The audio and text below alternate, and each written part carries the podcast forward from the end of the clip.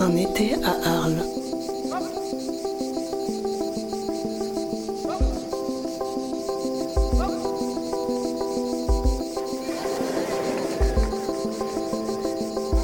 Culture.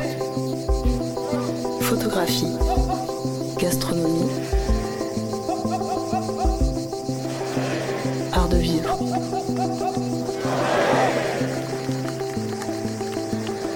Un podcast du bazar présenté par Géraldine Saratia. Alors nous sommes entre la place Antonelle et la rue des Porcelets, dans un des cœurs historiques de la ville d'Arles. Comment parvenir à transmettre une culture qui s'adresse au plus grand nombre Qui soit un facteur de sensations fortes, de découverte bien sûr, mais aussi d'inclusion, de rencontre de l'autre? Pas seulement une culture qui s'adresse à un public déjà acquis. Ces problématiques, Marie-Josée Justamont y est tous les jours confrontée. Depuis 22 ans, elle dirige le Festival des Suds qu'elle a contribué à créer. Se tient chaque année, au mois de juillet, dans la ville d'Arles et est consacré aux musiques du monde. Pour Marie-Josée, les Suds, plus que géographiques, sont avant tout un concept politique. Sa programmation défend la diversité culturelle et des musiques minoritaires qui racontent notre monde loin des modèles dominants. Marie-Josée vit à Arles depuis 40 ans. Un matin de juillet, elle m'a rejointe au premier étage du bazar et elle m'a raconté son parcours, le choc de la découverte de la photographie à 18 ans, la musique bien sûr, sa conception de son travail aussi. Marie-Josée se définit avant tout comme une médiatrice, une passeuse. Elle m'a aussi parlé de sa vision du territoire arlésien, en mutation et en proie à une forte gentrification qui repousse la frange la plus pauvre de la population hors du centre. C'est cela qu'il faut aller chercher. C'est cela avec lesquels Marie-Josée et ses équipes tentent au quotidien de tisser des relations. Comment est née votre passion pour la musique? Je crois qu'elle a, toujours existé, mais j'ai travaillé pendant longtemps dans d'autres domaines de la culture. J'ai travaillé très longtemps en contre international de la photographie, j'avais en charge la communication. Euh, J'en suis partie dans les années 90 tout en continuant à travailler avec la photographie, j'ai monté de grandes expos pour la ville de Nîmes par exemple. Euh, j'ai commencé à travailler dans d'autres domaines de la culture. Je pense à l'édition de beaux livres où j'étais, je travaillais beaucoup en communication à ce moment-là. Et puis en production aussi, j'ai travaillé avec Chico, Chico des Gypsy Kings pour monter avec lui son festival Mosaïque Gitane. Voilà, c'est venu comme ça la musique. C'était une passion depuis toujours, même si je n'y consacrais pas le, le, le meilleur de mon temps. Toujours est-il que voilà, c'est venu à ce moment-là. Euh, ça s'est développé au fur et à mesure des années, surtout avec bien sûr la création du festival et où là j'ai élargi complètement le, le, le, spectre de ce que pouvait être pour moi la musique quand j'ai découvert toutes les musiques du monde. Alors vous, vous avez grandi à, à Beaucaire, à côté de Tarascon. Vous êtes né là-bas en tout cas? Je suis né à Beaucaire, voilà, et j'ai grandi, oui, euh, dans la région, vers Sommières, entre Nîmes et Sommières. Vous, vous, me dites la musique, ça a été là depuis toujours. Quand vous étiez euh, là dans la campagne, c'était quoi les, les, disques qui arrivaient chez vous? C'était quoi les, les premiers? C'était très pauvre de ce côté-là, euh, quand j'étais petite en tout cas. Hein, je me souviens simplement de grandes émotions la radio. Fonctionnait très très bien, et là, évidemment, les Brel, Brassens, mais aussi la musique classique, bien sûr. Euh, j'étais plus tournée vers la littérature, puis naturellement, j'avais plus de matière aussi familialement euh, pour me nourrir. Simplement, c'était beaucoup d'émotions avec la musique à chaque fois, plus encore que la littérature, même si c'était moins accessible pour moi à ce moment-là. Au niveau de la musique vivante, j'ai souvenir de quelques fanfares euh, et peignes, bien sûr, dans des contextes de fêtes votives ou de manifestations taurines que j'ai toujours beaucoup fréquentées mais ce n'était pas ça qui pouvait être déclencheur. Mais en revanche, la culture en général m'a toujours passionné et j'ai toujours cru à, à la culture, à l'art, à la faculté d'épanouissement de l'art. Il y a eu la photographie aussi pour vous. Je crois que c'est vers 18 ans que vous découvrez Voilà, c'est un petit peu euh, plus tard euh, la photographie, euh, les rencontres. J'étais mariée avec un photographe à ce moment-là qui dirigeait les, les labos des rencontres. Et donc c'est vrai que j'ai eu la chance de vivre les toutes premières années. Et très passionnément aussi, et de voir la, quel point c'était un facteur d'épanouissement, d'intelligence et de, et de sensations fortes. Et de rencontres euh, de l'autre aussi, parce que vous découvrez Diane Arbus, vous découvrez des, des photographes comme ça aussi. à Ah cette oui, c'est un choc ça. Diane Arbus, je crois que quand on découvre ça à 18 ans, c'est un choc. Effectivement. Entre autres, hein, mais pas que, je, je, pense à des grands classiques moins chocs, type Edward Weston. Quand on, on tombe sur le pauvron d'Edward Weston, c'est une merveille. C'est une merveille. Et à partir de là, j'avais déjà la, la, foi en l'art et, et, en la culture, mais c'est vrai que la photographie, ça a été le choc déclencheur qui fait que j'ai eu envie d'en faire un métier. Un métier, c'est-à-dire pour moi d'être médiatrice entre l'art, quel qu'il soit, et le public, entre les artistes et le public, d'être ce que j'appelle moi être une médiatrice, hein, on peut donner d'autres noms, mais pour moi ça, ça n'a pas changé depuis que j'ai 18 ans et maintenant. Je fais toujours le même métier, que ce soit avec la musique, que ce soit avec la photographie ou beaucoup d'autres choses. Un été à Arles. Un podcast du bazar. Marie-Josée Justement. On le disait, vous dirigez depuis 22 ans ce festival que vous avez créé. C'était en donc 95 ou 96 La première édition, c'était 96. Les Suds, j'ai l'impression, euh, pour vous, dites-moi si je me trompe, mais c'est une notion au moins autant politique que géographique. C'est exactement ça. C'est tout à fait, c'est pas du tout un concept géographique, c'est un concept politique. C'est défendre la diversité culturelle, bien évidemment, s'intéresser à tout ce qui n'est pas mainstream, justement, à tout ce qui est, euh, on ne voit pas tous les jours, on n'entend pas tous les jours, on ne fait peut-être pas attention, c'est peut-être moins dominant, mais c'est aussi riche. C'est aussi important. Quel type de musique vous programmez? C'est ce qui s'appelle les musiques du monde, même si le terme est un peu inconfortable et assez flou, je reconnais. Beaucoup y mettent la notion de voyage. Oui, d'accord, mais, mais pas que. Loin de là, je pense que c'est beaucoup plus profond que ça. Pour nous au sud, c'est l'histoire avec un grand H et c'est la géographie aussi. C'est l'espace et c'est le temps. Et c'est le croisement de tout ça qui donne ces musiques, qui racontent l'histoire du monde en fait. Nous faisons des choix qui sont toujours des, coups de cœur musicaux. À un moment donné, quand on commence à poser ce qui est déjà euh, choisi sur la table, là ça commence à dessiner une histoire très naturellement. Et c'est comme ça qu'on complète la programmation, d'ailleurs, en allant jusqu'au bout de ces histoires que nous aimons raconter et partager avec le public. Et là, par exemple, cette année, il y a trois grandes thématiques qui se sont dessinées naturellement. Une, c'est celle des musiques qui vivent encore et qui ont été euh, transmises, je dirais, au travers de la traite négrière transatlantique, hein, qui partent d'Afrique, bien sûr, mais que l'on va retrouver au Brésil, à Cuba, qui sont passées par le Cap Vert aussi, Hein, qui était une plaque tournante de la traite. Voilà, ça, c'est plusieurs soirées du festival de cette édition. C'est aussi ce qui a été appelé la grande catastrophe qui s'est passée en 1922 entre les Grecs et les Turcs, puisque après la guerre de 14-18, ils ont continué à se battre et c'était très violent. Il y a eu plus d'un million de Grecs expulsés de Turquie, un million trois cent mille. En fait, c'est gigantesque en quelques semaines à peine. Quand on parle de migration, il faut imaginer ce que ça pouvait donner. Il y a des Turcs qui ont été aussi expulsés de Grèce, bien évidemment. Ce qu'il en reste, c'est le rebetiko, qui existait dans les deux pays, mais qui s'est évidemment beaucoup orientalisé.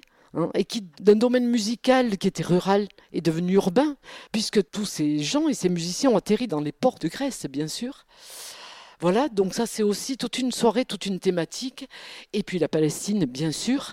Et quand on a décidé d'inviter à nouveau le, trio Joubran, par exemple, on ne pensait pas qu'on allait être dans une actualité aussi tragique et, brûlante qu'elle l'est aujourd'hui. Voilà, c'est les histoires que nous racontons cette année, mais il ne faut pas imaginer qu'en même temps ce sont des musiques tragiques, pas du tout, ce sont des musiques magnifiques, ce sont des musiques joyeuses, festives, sensuelles.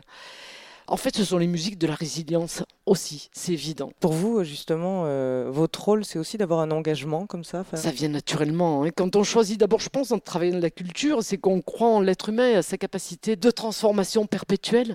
Et nos musiques, mais elles sont porteuses de toutes ces histoires. C'est normal qu'on ait une vision large et qu'on essaie de voir au-delà du petit intérêt euh, individualiste franchement, on sait à quel point tous les individus ont la même valeur, ont la même dignité, de quelque culture qu'ils viennent, de quelques pays, de quelques religions.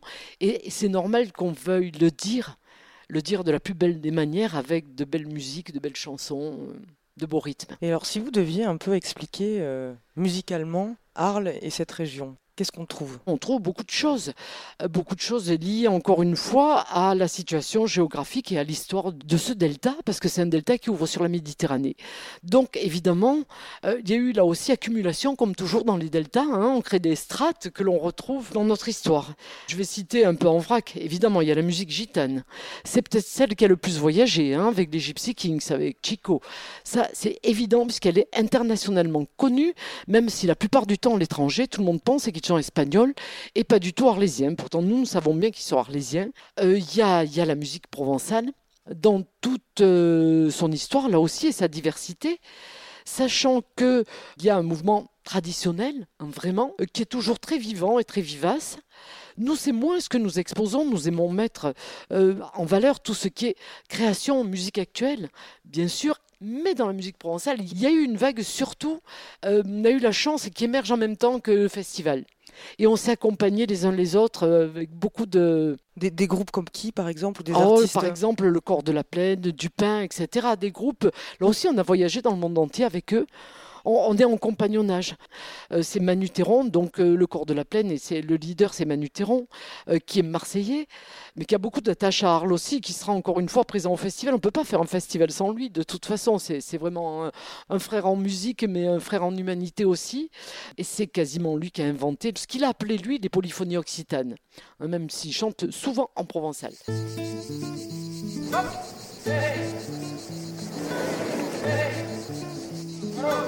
Un été à Arles. La richesse et la réussite d'un festival, c'est bien sûr euh, la richesse de sa programmation, ce qui donne à voir, ce qui donne à penser aussi, à découvrir. C'est aussi le tissage qui va réussir à établir avec son territoire, avec la ville.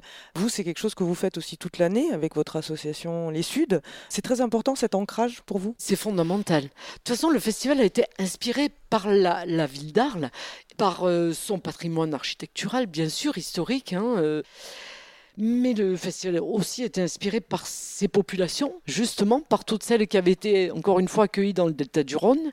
Et c'est pour ça que depuis 22 ans déjà, nous serons pour le dernier jour à Salengiro.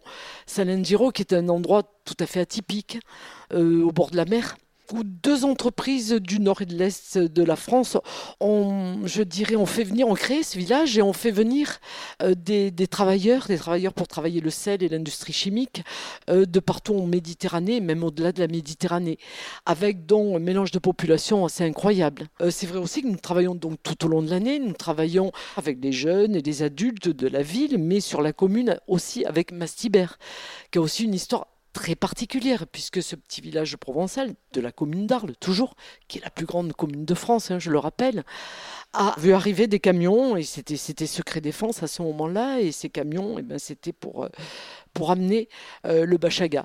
Le Bachaga, qui était le chef des harkis, qui était aussi le vice-président de l'Assemblée nationale, hein, bien sûr. Et ben voilà, c'est ici, ici à Mastibert, donc il, a- il est arrivé avec euh, beaucoup de monde avec lui quand même. Ça a été pas simple, je pense, et ça l'est toujours pas non plus.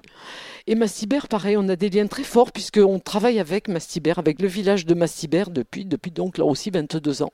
Et tout au long de l'année. Vous vivez depuis combien d'années, Arles Ça fait 40 ans cet automne. Et alors, comment vous diriez qu'il évolue ce territoire? Parce que Arles, c'est une ville qui est en pleine mutation. C'est une ville aussi où il y a de la gentrification, où il y a des classes populaires qui sont de moins en moins dans le centre. Comment vous voyez ça? Et est-ce que c'est compliqué aussi pour vous de continuer à garder justement le contact avec ces classes populaires? C'est passionnant et c'est pas simple du tout, du tout. C'est bien évident. C'est vrai qu'il y a 40 ans, il y a même 30 ans encore, la vie était naturellement très mélangée, toute classe sociale confondue. C'est vrai que c'était euh, en ébullition, c'était place du Forum que ça se passait, et ça se passait tout au long de l'année. Ça, ça, alors là, c'est vraiment très différent et bien dommage pour l'hiver. Qu'est-ce que- vous voulez dire? Vous, vous vous retrouviez naturellement tout le temps à la place du forum? Mais oui, tout le monde, et puis euh, tous les bars étaient complets, pleins, bourrés de monde, chaque soir, tout au long de l'année. Avec une mixité. Ah oui, naturel. Naturel, alors évidemment qui était un peu différent d'un bar à un autre. hein. Il y avait le bar de l'hôtel du Forum qui fonctionnait tout au long de l'année. C'était champagne tous les soirs. Petit à petit, c'est vrai que le milieu populaire, hein, la, la diversité, les gens d'origine euh, arabe aussi, on ne les a plus vus. On ne les a plus vus. Je suppose qu'ils sont dans les quartiers. On ne les voit plus. C'est évident, on ne vit plus avec. La gentrification, hein, ben oui, c'est vrai, c'est ici aussi. Et pour le festival, par exemple, si on regarde les photos des premières années maintenant, mais le public a complètement changé, c'est évident. Il s'est boboisé. C'est vrai, et je sais pas, pour moi, c'est pas un reproche, j'en suis une aussi, hein, c'est- une réalité, c'est un constat. C'est bien pour ça qu'on a une forte action culturelle à l'année, mais aussi pendant le festival, pour continuer à partager. Mais on sait bien qu'on n'y arrive que sur des petits groupes.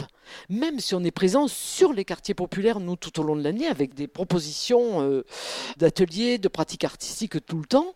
Mais c'est vraiment la force du poignet qu'on arrive à nouveau à partager des moments ensemble, réellement. Parce qu'ici aussi, je pense, c'est commun à toute l'Europe. C'est donc très difficile d'y échapper. Mais il faut continuer à agir pour partager des choses entre classes sociales, parce qu'il ne faut pas hésiter à employer ces mots-là. Hein. C'est les classes sociales qui ne se mélangent plus du tout, de moins en moins, partout. Et vous qui êtes professionnel de la culture, ça fait quoi 40 ans que vous travaillez mmh. dans ce secteur-là. À l'échelle de Arles, l'UMA, ça représente quoi? C'est évident que ça représente une magnifique opportunité. Ça, c'est clair même si c'est bien évident que là non plus, c'est pas simple euh, de greffer la totalité de la ville, de la cité et de la commune à cette magnifique institution. Euh, c'est sûr que c'est pas simple. Je pense que toute l'équipe de Luma en est, parfaitement consciente et qu'ils agissent pour, euh, essayer de le partager. Hein. Je, je sais qu'ils ont pas mal d'actions pédagogiques aussi. C'est déjà une solution. Ça n'est pas la solution, mais c'en est une. Dès qu'on ouvre les yeux sur ce qui se passe dans les villes moyennes partout en France et en Europe, encore une fois, quand on voyage, les villes moyennes sont en énorme difficulté. C'est les grandes métropoles qui accumulent la dynamique et les activités, particulièrement les activités culturelles. Donc nous, nous avons cette chance d'être euh, une ville moyenne, d'être même une petite ville et même un village avec la convivialité, le, le confort, la qualité de vie d'un village et d'avoir malgré tout un développement qui est effectivement lié à la culture, qui est lié entre autres à l'Ouma. Un été à Arles, un podcast du bazar. Marie-Josée, justement. Si Arles était une heure de la journée ou une saison, ça serait quoi? À l'heure où le soleil se couche. L'été, bien sûr, c'est merveilleux l'été. Mais c'est vrai que c'est un peu violent l'après-midi.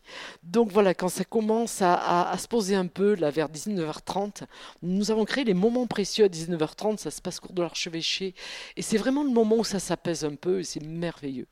C'était une chanson?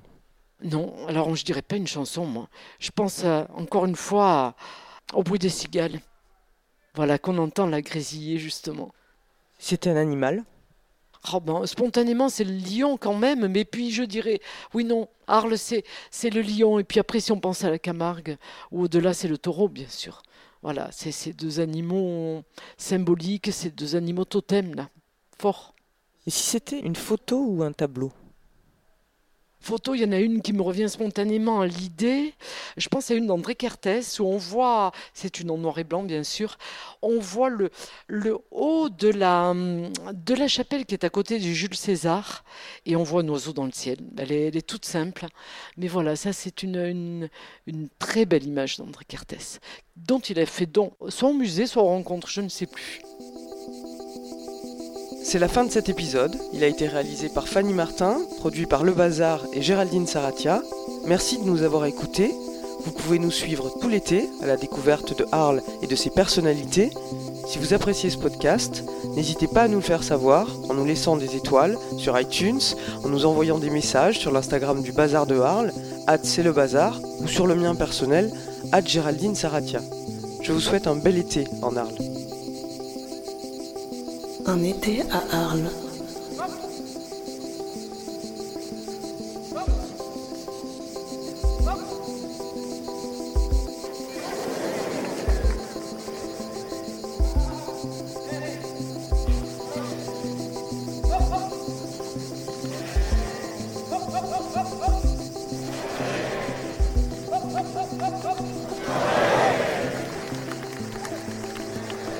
Un podcast du bazar présenté par Géraldine Saratia.